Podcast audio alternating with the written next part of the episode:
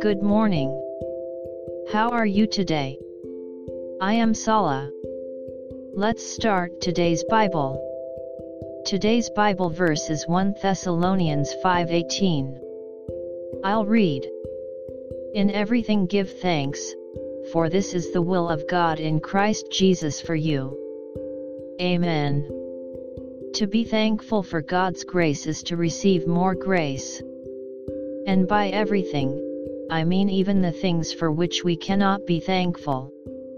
It may seem difficult, but when we make a conscious decision, we can be thankful.